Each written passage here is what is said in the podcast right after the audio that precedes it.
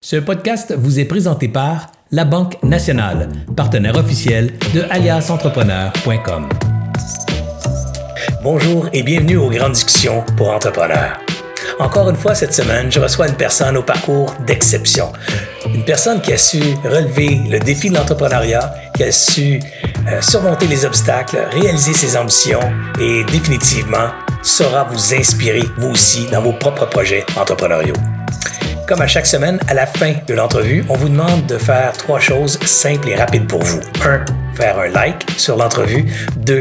Faire un partage à vos réseaux sociaux. Et 3. Certainement de faire un commentaire sur la plateforme sur laquelle vous aurez consulté ce contenu. Super important pour aider Alliance Entrepreneur à bâtir et maintenir son audience. Également, on vous invite à vous abonner à l'infolette d'Alias si ce n'est pas déjà fait. Ainsi, tous les lundis matins, vous recevrez un article de fond rapide à lire sur lequel vous aurez un ou deux trucs qui saura certainement faire différence concrètement dans votre entreprise. Je vous rappelle qu'il y a plus de 400 contenus gratuits disponibles pour vous, chers entrepreneurs, sur aliasentrepreneur.com. Avant de vous laisser vers l'entrevue, j'aimerais remercier nos commanditaires principaux, euh, nos commanditaires tout court, la Banque nationale, le ministère de l'Économie, de l'Innovation et de l'Énergie, le réseau Mentorat, le Centre de transfert des entreprises du Québec, le programme Persévérance, Mon commerce en ligne et InfoBref. Bonne écoute.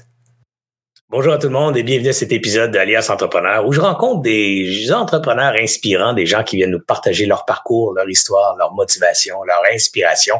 Et du coup, on espère que ça va vous inspirer, ça va vous inspirer. Ce matin, je reçois un grand Québécois, euh, quelqu'un qui a, qui a bâti une entreprise euh, de taille mondiale, euh, une entreprise très respectée. L'entreprise, c'est G-Soft et l'entrepreneur, c'est Simon Debain. Bonjour, Simon. Salut Serge, content d'être là. Ben, moi aussi, très content, très, très content. Surtout que on s'est rencontrés euh, récemment euh, pour aller visiter tes locaux. J'étais, j'étais flabbergasté par tes locaux. Et flabbergasté surtout par, euh, par l'humilité de l'entrepreneur et, et, et l'histoire d'entrepreneuriat que tu, tu m'as partagé cette journée-là. Alors, je t'ai tout de suite rapidement invité à venir raconter tout ça sur Alliance Entrepreneur et la partager aux, aux milliers d'entrepreneurs québécois qui, qui trouveront certainement là-dedans quelques pistes d'inspiration. Euh, Simon, écoute, euh, j'aime commencer mes entrevues avec euh, le départ ou la naissance de l'entrepreneur. Alors, si tu me permets, on va reculer dans le temps, on va essayer de voir le jeune Simon comprendre d'où c'est d'où c'est venu là, ce besoin d'entreprendre un jour. Alors, parle-moi de ça, Simon. Là. 15, 16, 20 ans, là, as étudié en quoi? Tu rêvais de quoi?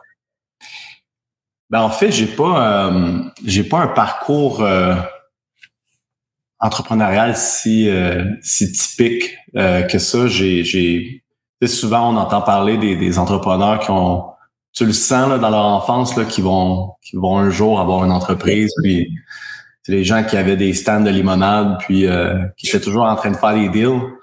Euh, c'était pas du tout mon cas quand j'étais jeune, j'étais un je, je, me considère assez normal un jeune qui, euh, qui faisait du skateboard, beaucoup, beaucoup de skateboard. En fait, euh, pendant un certain temps, je, je, voulais en faire euh, une carrière. puis je faisais le party, j'allais à l'école, je me débrouillais quand même bien à l'école, j'avais une facilité. mais rien n'indiquait que j'allais me lancer en affaires. Cependant, ben, mes deux parents ont, ont, ont travaillé en informatique, ont étudié en informatique. mon père s'est lancé en affaires il y a, il y a il y a plusieurs années, quand j'étais jeune, il, y avait une entreprise, mais j'avais aucune idée c'était quoi. Je savais juste qu'il y avait une entreprise. Et, euh, je pense que ultimement, avec le recul, ça a certainement eu une, influence. Euh, puis un jour, ben, il, a même vendu cette entreprise-là. Donc, j'ai, sans trop comprendre encore une fois ce que ça voulait dire, euh, c'était, euh, ça faisait partie un peu du langage. Et euh, fait que j'ai euh, terminé le secondaire, j'étais allé au Cégep euh, Gérald Godin, j'ai fait une technique en informatique. Euh, cette technique-là m'a appris à, faire de la programmation. Fait que, au Cégep, en, technologie, tu euh, tu penses pas nécessairement comment faire du software, mais tu apprends à coder. Tu apprends les, les, les fondamentaux. Euh, Puis ça, ça, pour moi, ça a été le, le, le, le point de départ. C'est vraiment là que j'ai commencé à connecter les dots, euh, après le cégep, ben, j'ai décidé d'aller en ingénierie logicielle à l'ETS. Euh, et, euh, et première année de l'université, j'ai rencontré ben, mon partenaire Guillaume Roy, cofondateur de Gsoft.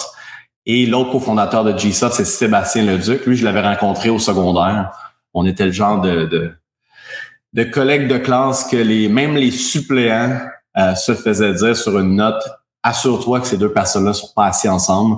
Donc, euh, donc il y avait vraiment quelque chose de solide qui s'était construit il y a longtemps. Puis avec Guillaume, premier jour à l'université, initiation, tout le monde fait, je sais pas là, je pense que c'était comme euh, les seaux d'eau avec des pompes, là faut aller croquer dedans. Puis moi, ça m'a jamais fait ben ben triper. Puis euh, ce jour-là, Guillaume, même chose pour lui. Fait qu'on on était comme à recul les deux. Là, on regardait ça de loin. Je pense qu'on s'est reconnu, on s'est reconnu là-dedans et on a fait tous nos cours ensemble et, et et un jour, ben, j'ai approché les, les gars, je leur ai dit euh, partons une entreprise.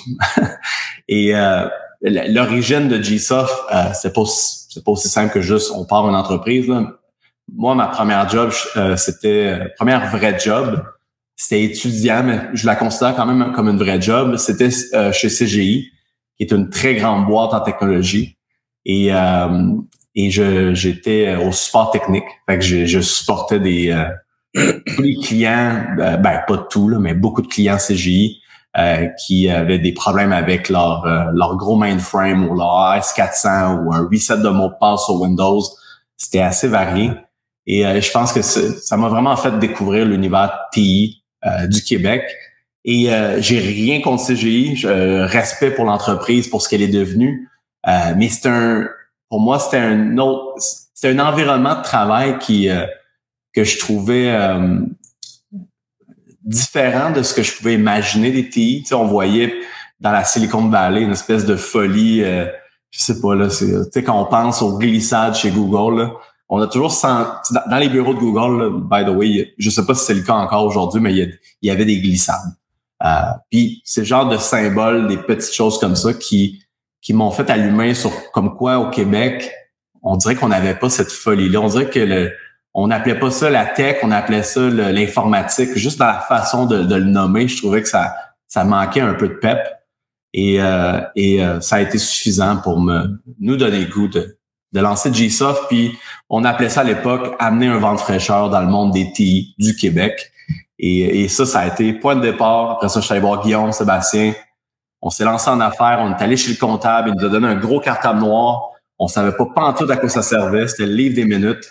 Euh, mais euh, ça a été comme ça commence, ça se passe là, et, euh, et GSoft est né. Et, aujourd'hui, ben.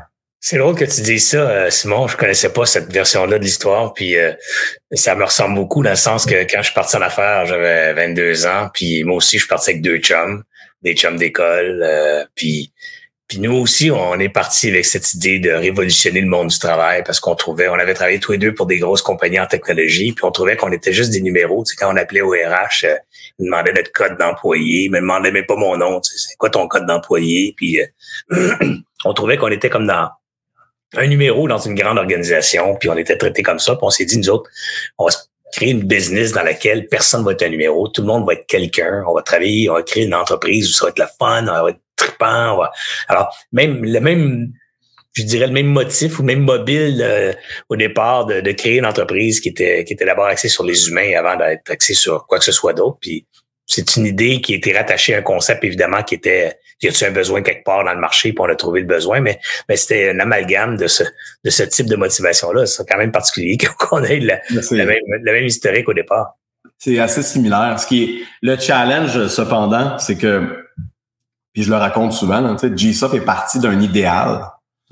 on, on voudrait bien là, que ça soit une vision comme ça qui drive la création d'entreprises, mais souvent on lance une entreprise parce qu'on a un, problème très précis à régler. On veut, on veut développer un service qui va corriger quelque chose, un produit qui va régler un problème. Nous, on est parti avec une grande idée. quand on a reçu notre carte noire, on avait notre incorporation euh, officiellement en place, ben là, c'est un peu un, reality check où est-ce que, ben là, cool, tu as une grande idée, maintenant, qu'est-ce que tu vas faire de ton, de ton quotidien? Et, euh, et là, c'est plus tough, hein? Tu sais, une grande idée, c'est, c'est, c'est le fun de jaser de ça autour d'une bière, mais après ça... Le loyer qui rentre. Comment tu payes ton loyer à la fin du mois? Fait que, euh, fait que GSoft euh, est, est, parti, euh, on était, euh, ben on se trouvait bon, je pense qu'on l'était quand même un peu, Ça faisait quoi dès le départ l'entreprise? Au départ, vous êtes parti avec, euh, bon, évidemment, l'idée de refaire euh, le monde en termes de culture entrepreneuriale euh, ou culture organisationnelle, mais l'entreprise elle-même offrait quoi comme service et à qui? comment ça comment ça a parti? Ben, c'est là qu'on on, se trouvait bon en programmation, fait qu'on, puis je pense qu'on l'était quand même pas pire, fait qu'on on, s'est, on a décidé d'offrir nos services à quiconque voulait du service en informatique. Fait que assez assez classique. Euh, on, a, démarré l'entreprise comme entreprise de service, euh, service conseil. On a vraiment, vraiment les premiers jours, premiers mois, première année, la première année surtout, on, était des consultants sur le terrain. Euh, on passait même à travers des firmes de placement. Fait le, le nom G-Soft ne faisait pas encore euh, connaître parce que tu es placé à travers d'autres firmes, puis là, faut, faut, faut que tu représentes cette firme-là et non pas la tienne. Puis tu sais, quand, quand tu es trois, ben tu sais, les gens, ce qui sont pas sûrs, ce que tu es une entreprise ou tu es un consultant, puis, puis bien que dans les faits, c'est quand même la même chose ou, proche, euh, la perception est, différente. Puis nous, on avait envie de bâtir une entreprise, on avait envie de... On voulait pas rester les trois ensemble, on voulait faire quelque chose de, grandiose. Et euh, ben, grandiose. Honnêtement, je pensais pas que ça allait devenir ce que c'est aujourd'hui, mais à l'époque, grandiose, ça avait pas besoin d'être si gros, mais on voulait faire quelque chose. Et euh, on, a, on, a, on a fait euh, on a fait quelques quelques projets. Moi, l'anecdote qui m'a marqué, c'est mon premier mandat, je l'ai fait euh, je l'ai fait dans une, grande institution financière euh, et puis j'étais assis dans la salle des imprimantes. je pense qu'il y avait pas assez de place. Il y avait plusieurs consultants euh, qui étaient là, puis il manquait, il manquait d'espace. Et on m'a sacré juste à côté de l'imprimante. Ouais, mais ça, ça, Simon, c'est pas parce qu'il manquait de place. C'était un visionnaire qui avait, qui avait dit on va créer des espaces de travail ouverts. Fait qu'on va faire un pilote. On va ouvrir l'espace de travail dans les photocopieurs. Puis on va installer un gars là, voir. Mais moi, ça me dérange pas parce que maintenant, je réalise que grâce à, cette imprimante-là, j'ai rencontré tout, euh, tout, le monde qui travaillait là-bas, incluant les consultants. Et ça a été un peu le point de départ où est-ce que j'ai commencé à, connaître des gens dans le marché.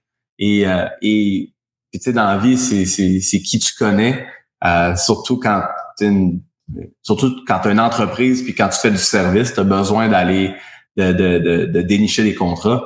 Et, euh, et fait que ça m'a fait connaître des gens qui ensuite m'ont référé à d'autres personnes parce qu'ils nous voyaient aller sur le terrain, ils nous trouvaient. Tu sais, on avait 20 ans, des babyface, on n'avait pas vu grand-chose de la vie, mais je peux vous dire qu'on était on était sérieux dans ce qu'on faisait, puis on le faisait bien. Puis je pense que les gens ont reconnu euh, trois jeunes qui étaient pas là pour niaiser, puis qui avaient euh, qui, oui, avaient peut-être pas vu grand-chose, mais on sentait que c'était c'était pas juste pour euh, du paraître. On était on était sérieux dans la démarche. Puis ça l'a ça fait du bouche à oreille. Puis tranquillement, pas vite, on est allé chercher d'autres contrats. Et, euh, et, et, graduellement, le, le, tout le volet consultation s'est transformé en on, on, a ouvert nos bureaux. Je pense à peu près un an et demi, deux ans après la fondation en 2006. On a ouvert nos premiers bureaux. Euh, ce premier bureau-là, ben, ça nous a permis de commencer à ramener les projets chez nous, chez Gsoft, dans, nos, dans notre petit je pense que c'était 1200 pieds carrés à l'époque. Et, euh, et nous, ça nous faisait triper. On avait envie euh, d'être sur le terrain chez les clients. Tu vas te joindre à leur équipe. Puis, puis tu y vas un peu à leur rythme. Quand tu ramènes les projets dans ton bureau, ben c'est vraiment à ton rythme. Puis tu embarques le client dans une démarche qui, qui est souvent hyper intéressante pour eux parce que c'est pas la même vitesse, pas la même exécution.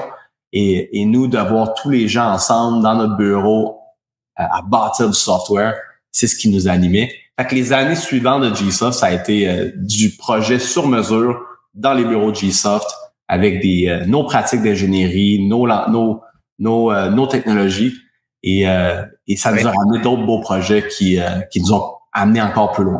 On est à quelle époque à, peu près à ce moment-là, Simon, puis vous êtes à peu près combien d'employés?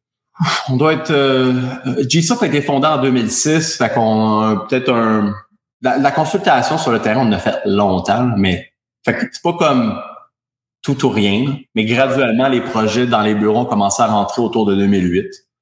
Euh, et vers 2008-2009, on devait être à peu près une trentaine, trentaine-ish, 25-30. Et important. À trois ans après le départ, vous êtes déjà trois, quatre ans, mettons, après le départ, vous êtes déjà rendu une trentaine de personnes.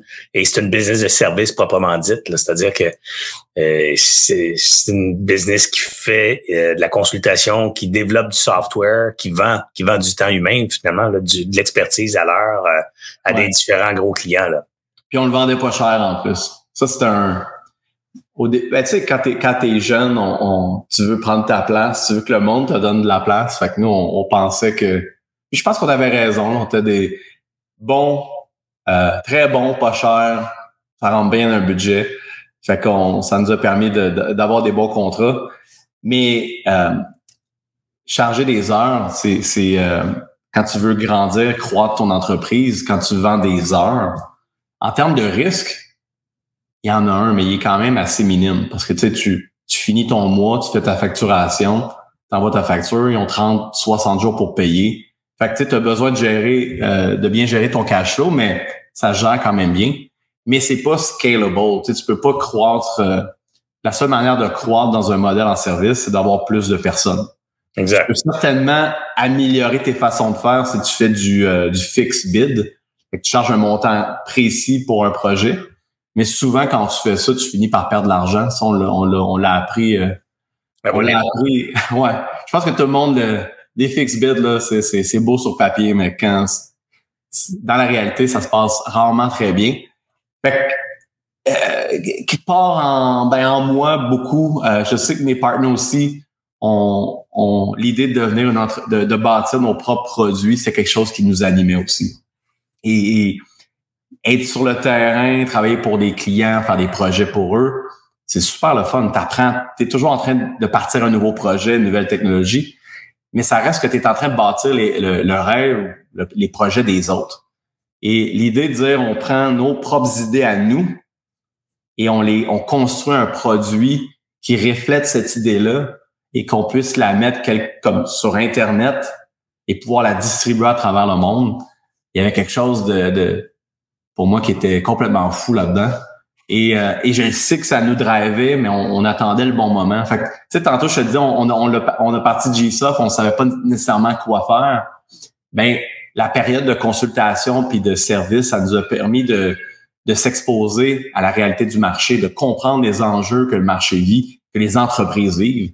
Et après ça, ben, c'est euh, c'est euh, ça, nous permet, avec cette connaissance-là, nous permet par la suite de, de, elle nous a permis de partir des produits parce qu'on comprenait ce qu'il y avait à régler comme problème. C'est drôle. Euh, j'ai dit, j'ai dit souvent, moi, que les, les opportunités, ça naît dans l'action. Tu sais, c'est dans l'action que tes spots, c'est dans l'action, c'est dans le mouvement que tu vois. Tu vois venir les choses, tu vois les, les c'est ça, les opportunités d'entreprendre, les opportunités de régler des problèmes et tout. Puis tu en as une belle démonstration. Tu dis, au début, on savait pas trop ce qu'on était pour faire, on voulait avoir une business le fun, tripante et tout ça. On s'est mis à faire de la consultation, puis à travers ça, à servir des clients, on a commencé à voir des besoins émerger de solutions potentielles qu'on pourrait bâtir pour ces clients-là. Et c'est, cette action-là ou ce fait de te propulser en avant qui t'a permis de saisir une de ces opportunités-là ou plusieurs pour, pour passer par, euh, par ben pour aller vers les, les prochains niveaux. Là. Mais ça nous a permis de, de tomber en amont avec le, avec le problème, de, de le vivre, de le connaître, puis, euh, puis, puis ça a été ce que, ce que ça nous prenait pour, euh, pour avoir le courage de se lancer dans, dans le premier produit qu'on a fait qui était, euh, qui, qui était ShareGate en 2009. Et, ça faisait quoi ShareGate? Ça répondait à quel problème? Ben nous, nous sur dans les projets clients, on faisait beaucoup, beaucoup de, de développement sur une plateforme qui s'appelle SharePoint. SharePoint, c'est Aujourd'hui, on peut, on l'appelle plus sur le nom de Office 365, Office 365 ou Microsoft 365, qui est maintenant la suite de productivité la plus populaire à travers le monde. Ben, si on retourne, euh, mettons 15 ans en arrière, ben, c'était une composante qui s'appelait SharePoint, qui n'était pas encore déployée dans l'info nuagique et euh, qui était euh, qui permettait de faire des intranets d'entreprise, de faire des extranets des sites web, euh, de faire des, des, environnements de collaboration, euh, de la gestion documentaire. Euh, au lieu d'avoir tous tes documents sur ton ordinateur puis de les perdre si ton disque dur crash, ben, tu as une plateforme sur laquelle tu peux mettre tes documents et ça te permet de ça, ça, ça t'offre un éventail de fonctionnalités pour mieux collaborer, collaborer en équipe, un peu comme on le fait avec Google Workspace. Mais c'était euh, c'était une plateforme très populaire qui gagnait énormément en popularité. Et ShareGate, c'est un produit qui nous a, euh, c'est un produit très technique qui, qui permettait aux entreprises euh, de pouvoir euh, transitionner aux nouvelles versions de SharePoint chaque fois qu'il y en avait une qui sortait. Parce que c'était très difficile de déplacer ton contenu d'une version à l'autre. Fait que nous, on a bâti ShareGate pour aider les clients à pouvoir évoluer vers la plus récente version de SharePoint. Et graduellement, avec les années, euh, ShareGate est devenu un produit qui aide les organisations dans leur déploiement euh, de la suite de productivité Microsoft 365. Euh, c'est intéressant, Simon, aussi, c'est de voir que vous avez eu la sensibilité, l'intelligence de reconnaître qu'il y avait un problème criant, un vrai problème pour lequel vous saviez par votre intelligence d'affaires, votre présence dans le marché, vous saviez que les gens seraient prêts à payer pour ça. Souvent, des entrepreneurs viennent en disant hey, j'ai une super idée, là. les gens aimeraient ça respirer de l'air plus pur. Alors, on a développé, nous autres, un filtre que tu, sacs dans le nez, puis ça permet de filtrer les, imperfections de l'air. Là, je déconne, là, mais je fais juste dire, les gens observent ou s'invente un problème qui est, qui pas qui est pas un vrai problème dans le sens qu'il n'y a pas personne qui se promène en disant c'est quelqu'un qui peut me régler cette affaire là et ils partent une business avec ça. Alors que vous autres vous êtes arrivés dans le marché avec les gens devaient dire hey c'est compliqué en tabarouette tellement que c'était compliqué d'engager des gars comme vous autres pour faire cette migration là ce passage là et là vous avez dit ben ils payent déjà cette affaire là on pourrait peut-être faire un software qui va régler cette affaire là qui va qui va permettre à mes clients d'aller plus loin en payant une solution software plutôt que du temps. C'est un peu ça l'idée non? Ouais, pire encore. Ça se faisait. En fait, ça se faisait quasiment pas. Puis après ça, on, ce qui est ce qui est le fun avec avec ShareGate, c'est qu'on a ce qu'on entend. Ma fille a crié en arrière. ouais, les enfants. Euh, le J'espère qu'elle n'est pas cachée dans la garde-robe quelque part. non, elle, elle, crie parce que là, il faut qu'elle s'en aille à la garderie. Fait que c'est toujours euh, le, okay. Euh, combat. Elle ne peut pas aller à la garderie. Ouais.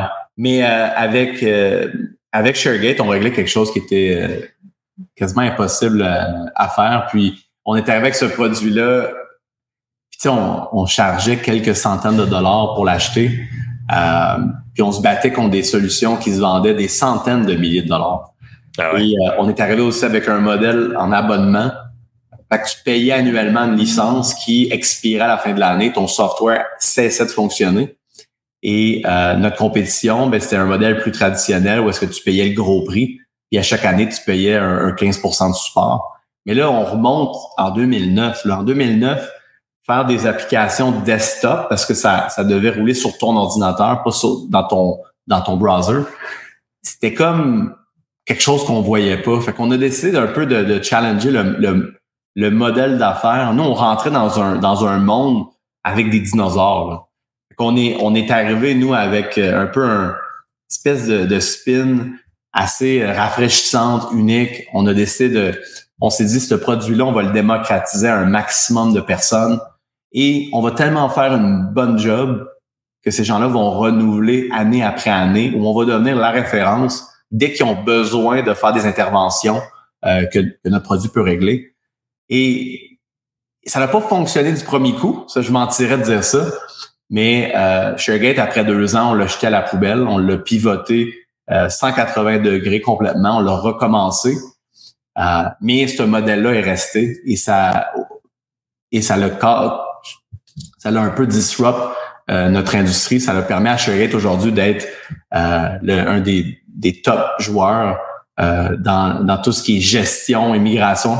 Oui? Là, tu dis, tu l'as jeté aux poubelles deux ans plus tard, puis aujourd'hui, c'est le top logiciel. Et de quoi, j'ai-tu manqué quelque chose? Quelque ouais, ben c'est ça, j'ai sauté vite les étapes, mais, mais ce qu'il faut savoir, c'est que ShareGate, on l'a, on l'a bisouné pendant deux ans. C'était un trip technologique. Le produit faisait plein de choses, mais tout à moitié. Et après deux ans, mais on avait quatre clients, dont deux qui étaient des gens qu'on connaissait et deux autres qu'on connaissait pas, puis qui avaient, il avait vraiment, il avait pas vraiment essayé encore. Euh, je pense qu'il s'était trompé en l'achetant. mais, euh, mais on l'a jeté à la poubelle. C'était un, on, on s'était. Euh, nous, on pensait qu'on allait développer un produit qui allait être populaire comme l'iPhone quand Apple le sort puis qu'il y a un line-up au Apple Store. on, s'est trompé complètement. on a développé un produit que, que personne voulait, qui faisait rien de bon, qui, qui faisait plein de choses, mais rien parfaitement. Et on l'a pivoté pour devenir un produit qui fait moins de choses, mais qui est fait, qui est fait très bien. OK, puis qui s'appelle encore ShareGate. Qui s'appelle encore ShareGate. Ah, là, je C'est juste une autre façon, c'est juste une autre manière de régler le problème qu'on voulait régler. OK, donc là, je comprends. C'est que le premier, la première approche à la solution n'a pas été la meilleure. Vous n'avez pas passé 20 ans dessus. J'ai dit, garde, ça marche pas, ça fait pas le job, on n'a pas bien compris, on se capte ça, on recommence. Oui. Et là, on va régler un problème parfaitement. Ben, c'est ça. Au lieu d'avoir 40 fonctionnalités, on en avait deux. Puis les deux fonctionnaient très bien. Puis, puis c'est un peu le, le, le tu sais, souvent on, on, entend parler du concept de MVP. Ouais. Le minimum viable product. Et euh, pour nous, notre, de faire plein, plein, plein de choses puis de les faire à moitié, mais pourquoi quelqu'un viendrait te voir si tu fais plein de choses mais tu les fais pas au complet? Tu es aussi bien de faire moins de choses qui vont peut-être pas attirer le regard de tout le monde dans le marché, mais tu peux faire quelques petites choses qui règlent le problème pour, euh, moins de monde, mais qui le règlent très bien. Puis graduellement, ensuite, tu, euh, tu, euh, tu fais grandir ton nombre de fonctionnalités pour aller chercher une audience encore plus grande.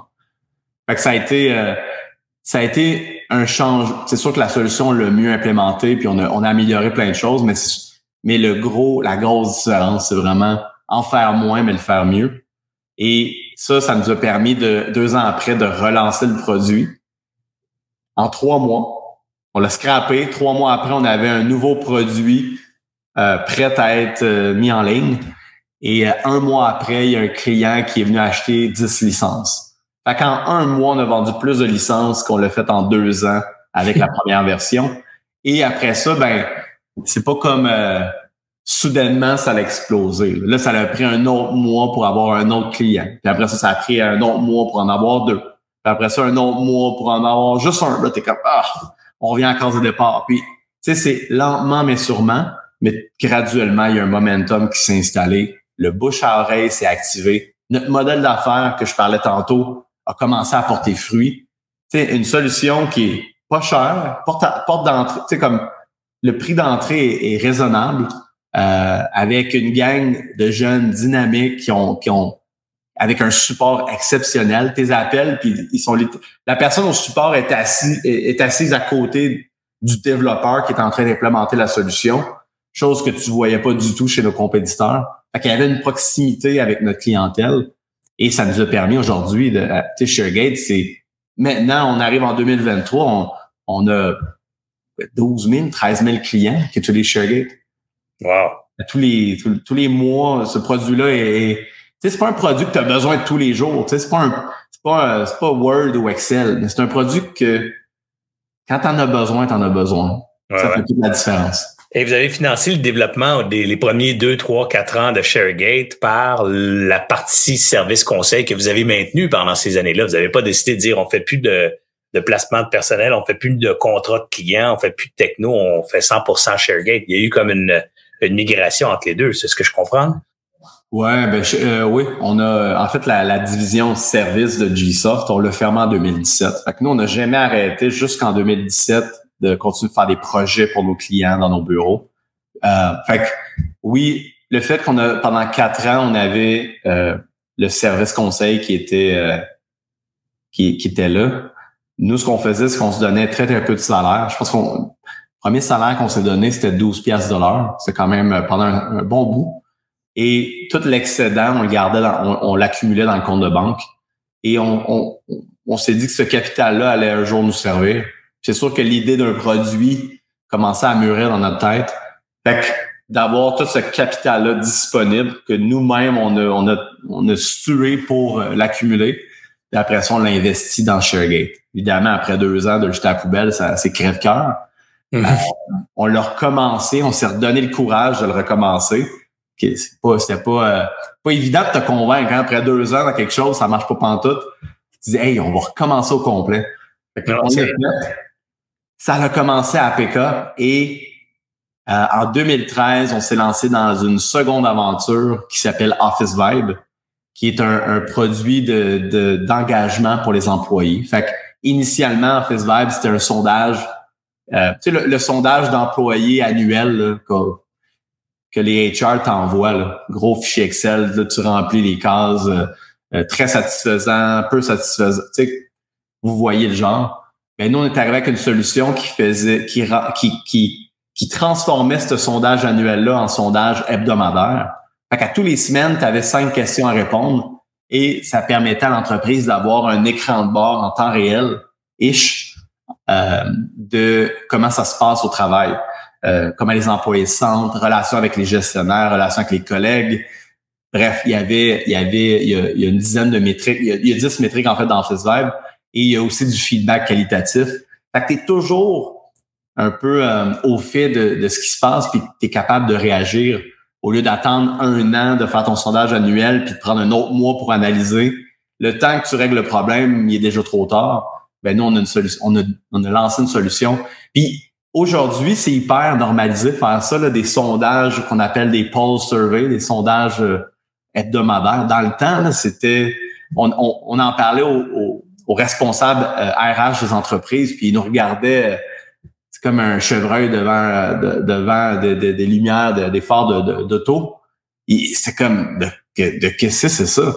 Et euh, on, on, était hyper, hyper early avec Office Vibe, puis puis ça nous a permis de, de, de, se positionner comme un, des, un des leaders dans le marché qui offre des solutions autour de l'engagement au travail. Aujourd'hui, Office Vibe, c'est beaucoup plus que ça. on fait de la reconnaissance, de l'engagement, on a la, la, performance. Tu peux gérer les, les, les rencontres de one-on-one avec, avec ton équipe. Tu peux gérer la, la gestion de tes OKR d'entreprise, donc tous les, les objectifs euh, à atteindre. Fait bref, la, la solution, c'est de diversifier avec le temps. On s'est vraiment fait connaître pour le volet engagement. Et c'est ShareGate qui a ben, c'est ShareGate et le service qui ont ensuite commencé à financer Office Vibe.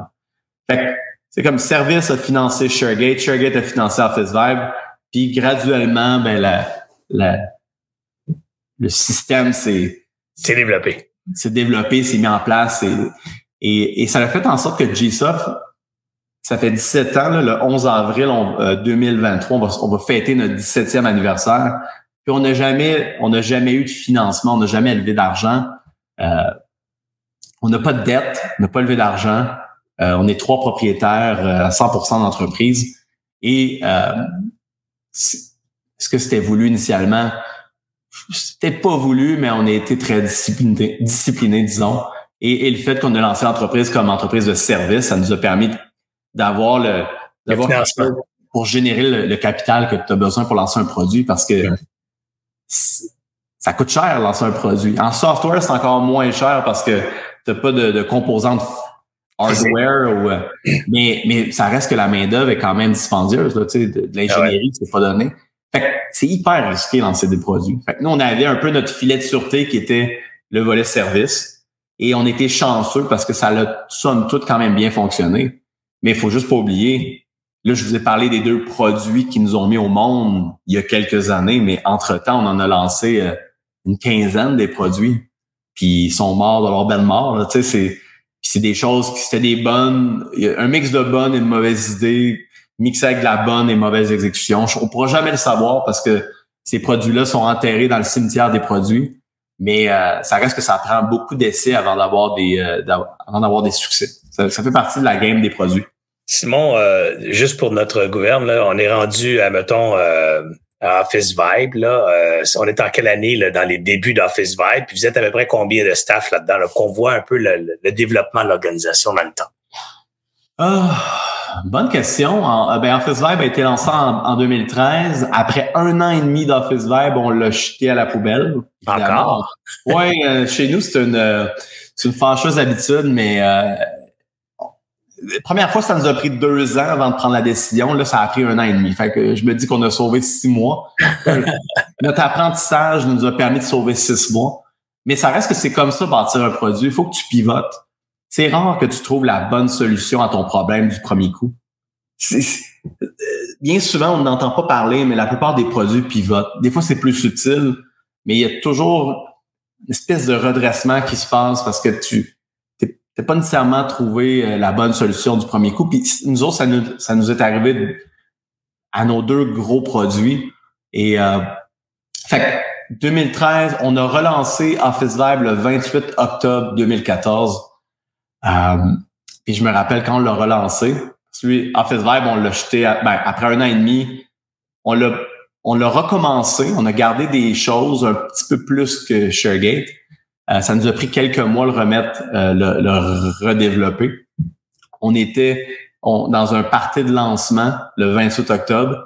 Le jour même du lancement, euh, je pense que Guillaume, euh, qui, a travaillé beaucoup sur Office qui est un des cofondateurs de GSoft, il a regardé son téléphone puis il y avait une vente. Un client qui l'avait acheté le jour même qu'on l'avait lancé. Fait que ça a été, euh, on était au confessionnal dans, dans le Vieux-Montréal. On a. Vous étiez gros comment à peu près dans ce temps-là en termes de staff? On, on devait être, on devait être 100, 125 employés total. Quand même déjà rendu une bonne organisation, là. 125 personnes dans votre secteur, dans n'importe quel secteur, ça commence à être une belle compagnie. Là. Ouais. ouais 125 personnes, c'est facilement 12-15 millions de chiffre d'affaires. On est en 2014, là. Euh... Pas bien loin, en tout cas. Ouais, pas bien loin. C'est, c'est, ça, ça me fait voyager dans le temps, tout ça. Mais c'est sûr qu'à ce moment-là, le service continuait d'avoir du succès, continuait de grandir. Ouais, ShareGate commençait à, à s'installer. Il y avait un momentum, puis euh, c'était, c'était pas encore un coup de circuit, ça, je veux. Mais ShareGate, by the way, ça a pris quatre ans et un mois avant d'être break-even. Genre zéro dollar. Fait que, fait que ouais, 125 serait, euh, serait un... Puis, euh, puis, fait que Office Vibe est né à ce moment-là. Puis, même chose que, que ShareGate tranquillement, pas vite. Tu vas chercher ton premier client, deuxième. C'est, j'ai jamais vu dans l'histoire de G-Soft cette espèce de, de hockey stick là. Ouais, on, a sûrement si tu recules zoom out, tu peux voir peut-être un, hockey stick, mais ça reste que sur le terrain, c'est faut que tu sois patient puis et je pense que cette patience-là, elle, a payé pour nous parce qu'aujourd'hui, ben, ces deux produits-là, ils ont, beaucoup de succès. Puis euh, l'entreprise aujourd'hui continue de bâtir des nouveaux produits. Euh, D'un point de vue, on est rendu 400 aujourd'hui. Euh, 400 personnes, c'est fou. ouais, 402 ou 403. Euh, on est, euh, on embauche partout au Canada. on a des clients dans une centaine de pays, tous les tous les produits confondus. Chiffre d'affaires, on a dépassé le 100 millions de dollars euh, annuels US. Euh, et, à ce jour, et toujours privé, toujours privé, toujours possédé par les trois mêmes gars, puis, euh, puis pas de dette, pas d'emprunt nulle part, 100% indépendant, autonome. Oui, puis un focus sur un focus ultime sur l'expérience employée dans les produits qu'on bâtit. Et, et, et, et c'est vraiment la ligne directrice pour pour les produits qu'on a bâtis dans le passé puis les produits qu'on veut bâtir dans le futur. Fait on a comme des fois c'est j'ai de la misère à réaliser C'est c'est euh, tantôt je parlais de on voulait faire quelque chose de grandiose avec Gsoft mais tu sais à l'époque on pouvait être 10 si Gsoft devenait 10 15 personnes, j'allais être euh, j'allais pouvoir mourir en paix heureux là. Fait mais à chaque année, ça a continué de me surprendre, ça a continué de... Tu sais, on s'est fait... chaque année, l'entreprise a dépassé nos, rêves et nos ambitions, puis... Puis, à guess qu'on faisait, on, a fait les choses de la bonne manière. Qu'est-ce qu'il y a en commun? Qu'est-ce qu'il y a en commun, Simon, tes deux logiciels forts? si tu essaies de voir, analyser de façon rationnelle les éléments communs à ces deux produits-là, tu dirais quoi? Ben, quand on pense, euh, nous, ce qui nous drive, c'est l'expérience employée. Puis aujourd'hui, si tu regardes euh, le, monde dans lequel on vit, euh, on est on est dans on est dans l'économie du savoir. Nous, on s'adresse vraiment aux, travailleurs du savoir, les knowledge workers, et euh, et on vient de traverser en plus la pandémie. Fait qu'on est le, le, le, travail hybride est devenu un peu la nouvelle norme. Fait que les outils technologiques ont pris une, prenaient déjà une très, très grande place. Mais aujourd'hui, les outils technologiques sont venus. Euh, notre expérience de travail se passe à travers notre écran d'ordinateur pas mal la majorité du temps. Fait que la tech, les softwares, les outils qui sont devant nous sont des éléments qui ont une énorme, énorme influence sur notre expérience au travail. Et dans le cadre de ShareGate, notre, notre attention, notre focus sur Microsoft 365, qui est la suite de productivité qui a 90% des parts de marché, 10% pour Google. Euh, ben présentement, c'est 350 millions d'utilisateurs à travers le monde que pour qui leur, leur outil de travail quotidien, c'est Microsoft 365. Que ça soit organiser un meeting, prendre des notes, écrire un, un, un plan de travail, faire un budget, simuler des chiffres, ils vont utiliser un bout ou un autre de cette grande plateforme-là. Et nous, ce qu'on a fait, c'est une technologie qui aide les organisations à tirer le maximum de cette technologie-là. On croit que le, la personne IT, c'est un peu le, le, le, héros silencieux derrière, là, qui si, si, IT fait bien sa job, l'utilisateur final vit une expérience qui est grandement euh, améliorée. Fait que nous, on bâtit des outils pour IT et de l'autre côté, de la personne au HR personne au HR, elle s'occupe plus du côté du volet humain. Puis ça, ça touche tout ce qui est dans les produits qu'on a fait. Il y a Office Vibe, il y a Soft Start. Ce mois-ci, on va lancer même un nouveau produit qui s'appelle Talent Scope. Um, puis ça, c'est des... Euh, ben, Office Vibe, je l'ai parlé. Tout ce qui est engagement au travail, est capable d'aller chercher le pouls, les feedbacks, comment les gens sentent, comment comment se passe l'expérience du travail. Euh, SoftStart t'aide au niveau de l'intégration des employés. Donc, comment ça se passe quand tu arrives dans une organisation? Talent Scope qu'on va sortir ce mois-ci, c'est un produit qui aide les gens euh, à mieux, ben, qui aide les organisations à connaître les compétences qu'elles ont à, travers toute leur main d'œuvre et euh, de manière à aider euh, à, à, comprendre où sont les gaps et aider les gens à développer ces, ces, euh, ces connaissances, ces compétences-là. On vient de faire l'acquisition de Didact, qui est une plateforme de Learning Management System. Donc, tout ce qui est apprentissage en entreprise, faire des cours, euh, structurer des cours, euh, qui, euh, qui est un autre volet hyper important dans un monde où il y a une grande pénurie de main-d'œuvre. Fait que d'être capable de faire progresser le tes talents à l'interne, c'est hyper important. Fait que ça, c'est le volet HR. On a des produits HR, on a des volets, des, des produits IT. Puis notre croyance à nous, c'est que HR et IT ensemble, j'appelle en anglais, c'est are the backbone of the employee experience. Si HR et IT font bien leur job, que ce soit ensemble ou chacun de leur côté, hmm. l'expérience du travail devient tout autre. Et quand on parle d'expérience au travail, c'est pas euh, les employés ont un sourire d'en face. Oui, l'employé est plus satisfait, mais l'expérience, une, une, une bonne expérience employée c'est une organisation qui se donne une chance de gagner dans un dans une économie du savoir. Fait que la pandémie, honnêtement, elle nous a fait comprendre toute l'ampleur du spectre de l'expérience employée et, et, comment il y avait des opportunités pour nous. Ça nous a permis aussi de comprendre en quoi nos produits qui ont émergé dans la même entité faisaient partie de la même famille. Parce que si tu regardes indépendants, ben oui, ils s'adressent à des, à des personnes différentes, ils, ont, ils font des choses très différentes. Mais nous, on veut regarder ça avec un, un, plus grand recul, puis voir le big picture. En fait, ça nous, ça nous montre qu'il y a beaucoup, beaucoup à bâtir. il y a beaucoup de nouveaux produits qu'on pourrait bâtir chez nous, beaucoup d'acquisitions qu'on pourrait faire pour être capable de, de créer vraiment une famille qui est complète et qui, qui touche à plein d'éléments d'expérience du travail. Fait j'espère que ça fait du sens, mais c'est c'est un peu la, la, rationnelle derrière tout ça et, pourquoi on est on est si passionné du volet TI puis du volet HR. pour moi, c'est leur job seul, ultimement, ces gens-là, ce qu'ils font, c'est pour que l'employé soit capable de faire son travail. Simon, euh, tu, tu parles d'HR, tu parles de solutions HR et tout, mais même comme culture organisationnelle, GSoft, ça se démarque aussi. Là. Il, y a, des principes ou il y a des façons de gérer le staff qui sont plus conventionnelles. Chez vous, c'est pas mal moins conventionnel, du moins en termes d'atmosphère de travail, de climat. Parle-nous de ça un peu dans ton entreprise, cette place-là que tu donnes aux employés.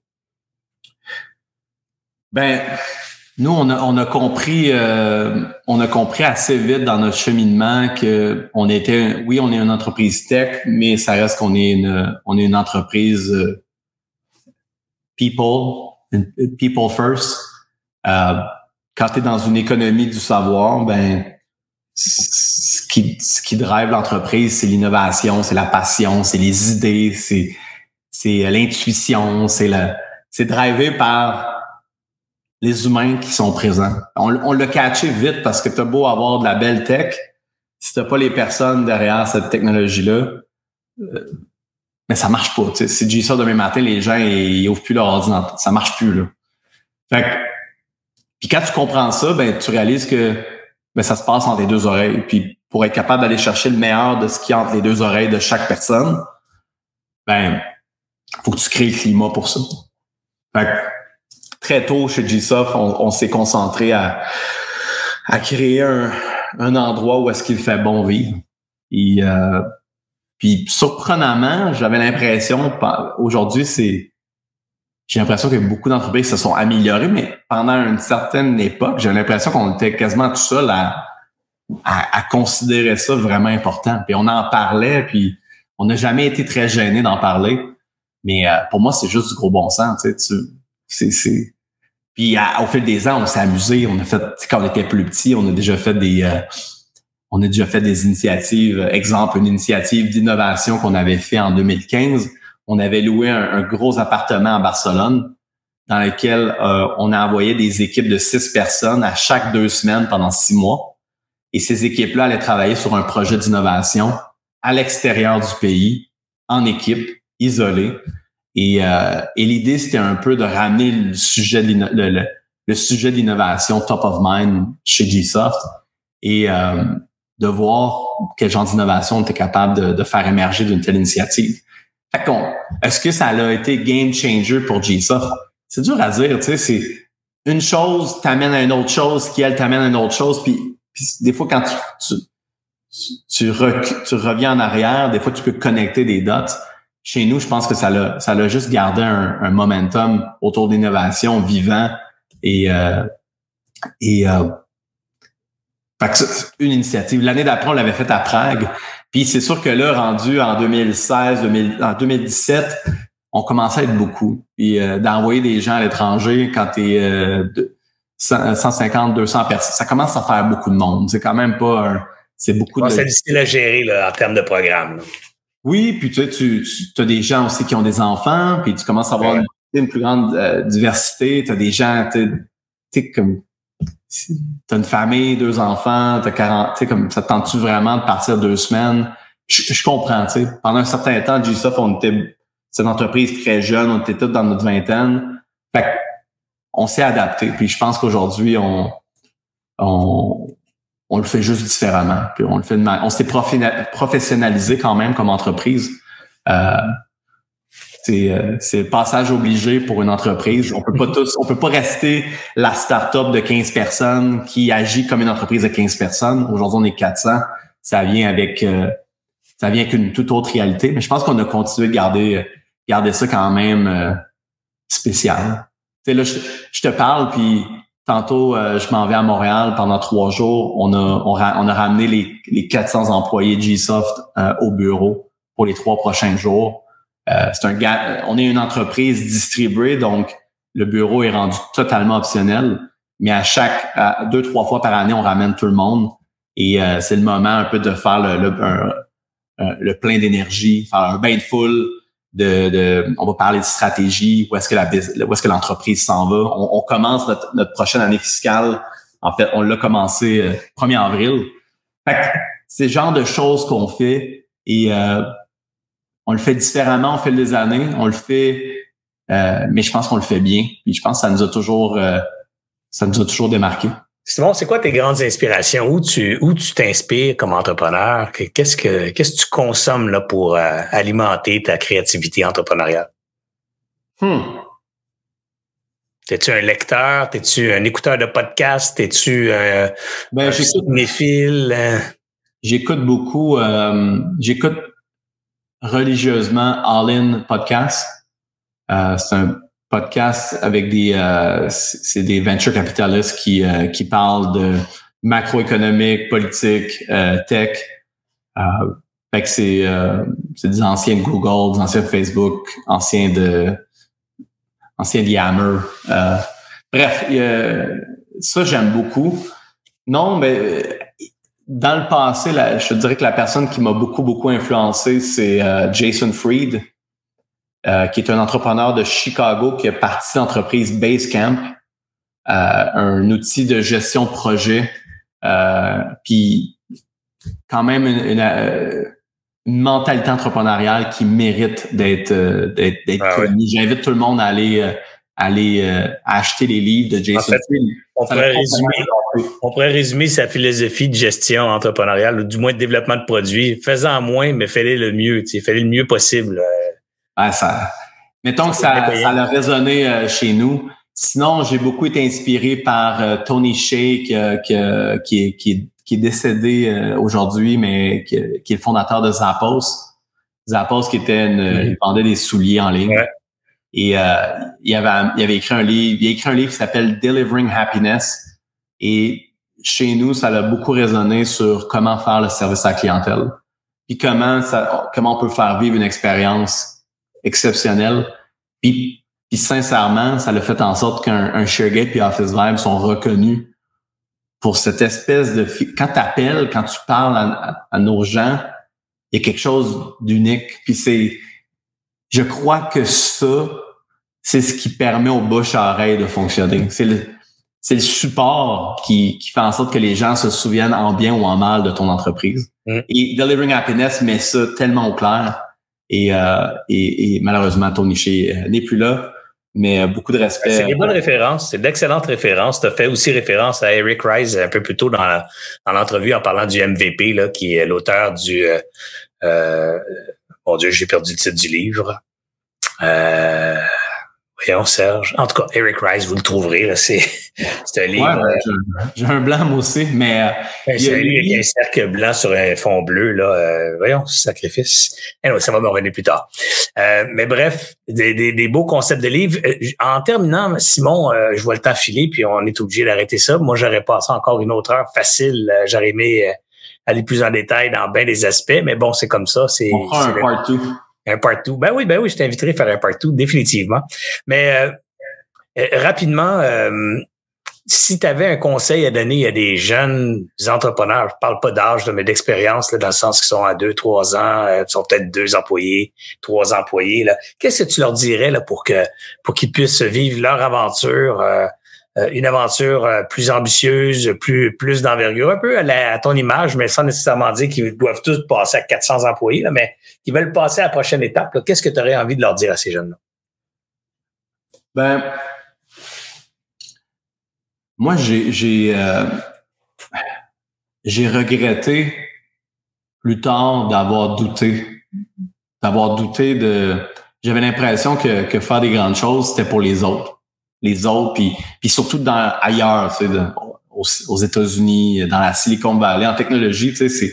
T'as l'impression que c'est juste là que ça se passe. Mm-hmm. Euh, et, et, et, ultimement, on a, on a réussi, je crois, à démontrer que c'est possible de faire des grandes choses ici au Québec, au Canada.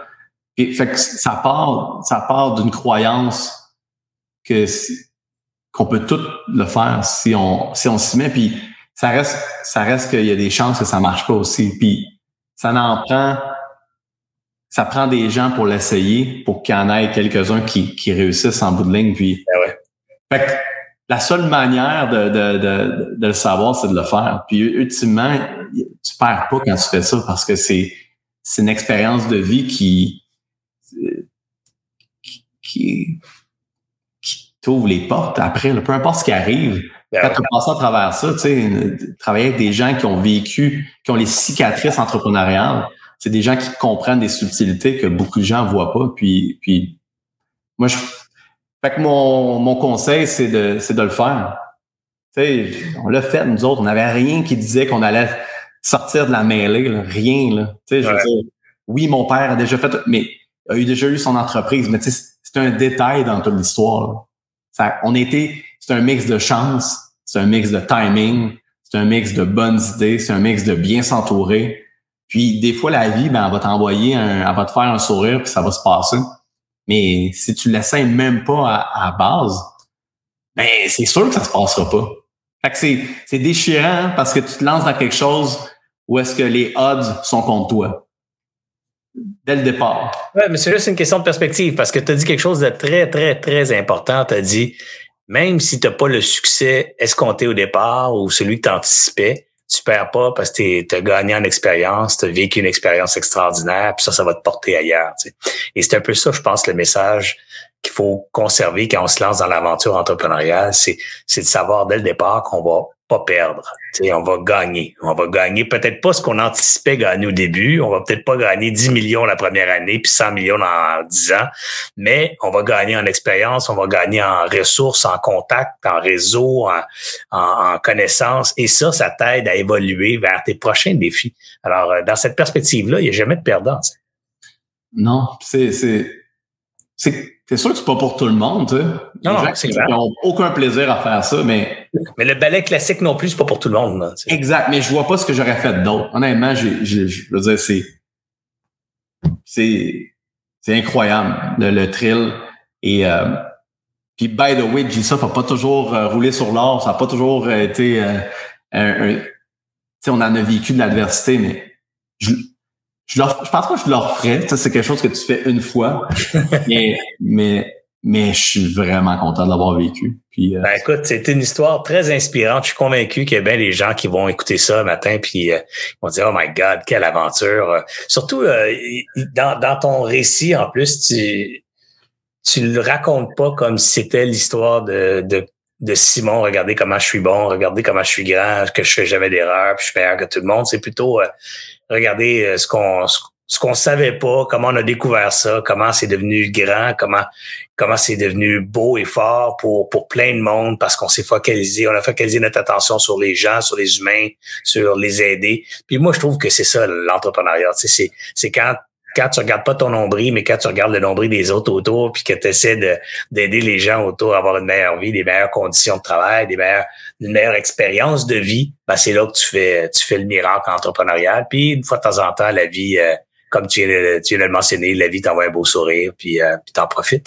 Alors Simon, écoute, un grand merci de ta générosité ce matin, ton humilité, ta transparence, puis comme je t'ai dit, on a manqué de temps, mais on va se je vais te réinviter euh, peut-être vers la fin de la saison, là, un petit wrap-up de fin de saison pour voir où ça s'en va, GSoft, comment ça se passe les, les prochains 15 ans de l'organisation, comment tu vois ça. C'est certain que là-dedans, il y a beaucoup de richesses aussi à aller chercher pour, euh, pour les gens. Ça va me faire plaisir. All right. Alors, si vous avez aimé l'entrevue, encore une fois, on vous demande toujours de faire trois choses. La première, évidemment, c'est de faire un like quelque part sur la plateforme de votre choix. Là, vous avez consulté le, contenu, euh, faire un partage à vos amis, à votre réseau, mais surtout faire des commentaires. Les commentaires sont ce qui a le plus de poids dans les algorithmes de, référencement. Alors, on vous demande de faire trois choses. Ça nous permet euh, de garder euh, Alias et ses contenus bien vivants pour l'ensemble de la communauté entrepreneuriale francophone. Encore une fois, un grand merci. On vous souhaite une belle semaine et beaucoup de succès dans vos entreprises et revenez-nous pour un prochain épisode des grandes entrevues avec Alias Entrepreneur. Ici Serge Beauchemin, Alias Entrepreneur.